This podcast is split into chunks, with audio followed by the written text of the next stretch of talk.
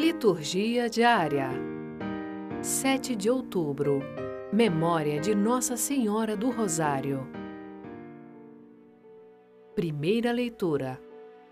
Atos capítulo 1, versículos 12 a 14. Leitura dos Atos dos Apóstolos. Depois que Jesus foi elevado ao céu, os apóstolos voltaram para Jerusalém, vindo do Monte das Oliveiras, que fica perto de Jerusalém, a mais ou menos um quilômetro. Entraram na cidade e subiram para a sala de cima, onde costumavam ficar. Eram Pedro e João, Tiago e André, Filipe e Tomé, Bartolomeu e Mateus, Tiago, filho de Alfeu, Simão Zelotas e Judas, filho de Tiago. Todos eles perseveravam na oração em comum, junto com algumas mulheres, entre as quais Maria, mãe de Jesus, e com os irmãos de Jesus. Palavra do Senhor. Graças a Deus.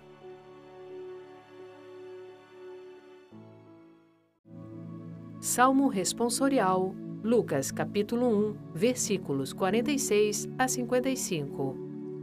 O Senhor se lembrou de mostrar sua bondade. A minha alma engrandece ao Senhor e se alegrou o meu espírito em Deus, meu Salvador, pois ele viu a pequenez de sua serva Eis que agora gerações hão de chamar-me de bendita. O poderoso fez por mim maravilhas, e santo é o seu nome. Seu amor de geração em geração chega a todos que o respeitam. Demonstrou o poder de seu braço, dispersou os orgulhosos. Derrubou os poderosos de seus tronos e os humildes exaltou. De bens saciou os famintos e despediu sem nada os ricos acolheu Israel, seu servidor, fiel ao seu amor, como havia prometido aos nossos pais, em favor de Abraão e de seus filhos para sempre.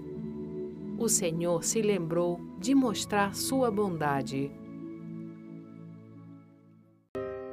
Evangelho Lucas capítulo 1, versículos 26 a 38. Proclamação do Evangelho de Jesus Cristo segundo Lucas. Naquele tempo, o anjo Gabriel foi enviado por Deus a uma cidade da Galiléia chamada Nazaré, a uma virgem prometida em casamento a um homem chamado José. Ele era descendente de Davi e o nome da virgem era Maria. O anjo entrou onde ela estava e disse: Alegra-te, cheia de graça, o Senhor está contigo. Maria ficou perturbada com essas palavras e começou a pensar qual seria o significado da saudação.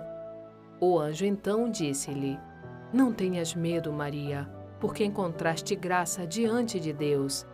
Eis que conceberás e darás à luz um filho, a quem porás o nome de Jesus.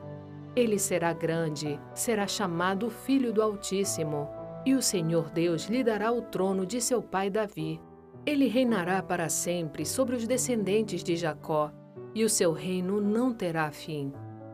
Maria perguntou ao anjo: Como acontecerá isso se eu não conheço homem algum? O anjo respondeu: O Espírito virá sobre ti, e o poder do Altíssimo te cobrirá com sua sombra. Por isso, o menino que vai nascer será chamado Santo, Filho de Deus. Também Isabel, tua parenta, concebeu um filho na velhice.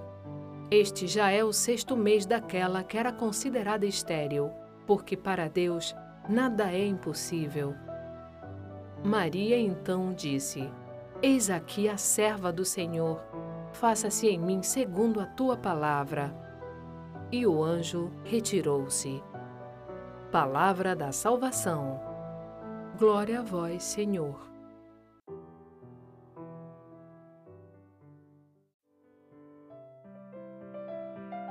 Frase para a reflexão: A ajuda de Deus nos será concedida na medida em que a desejarmos. Santa Catarina de Sena.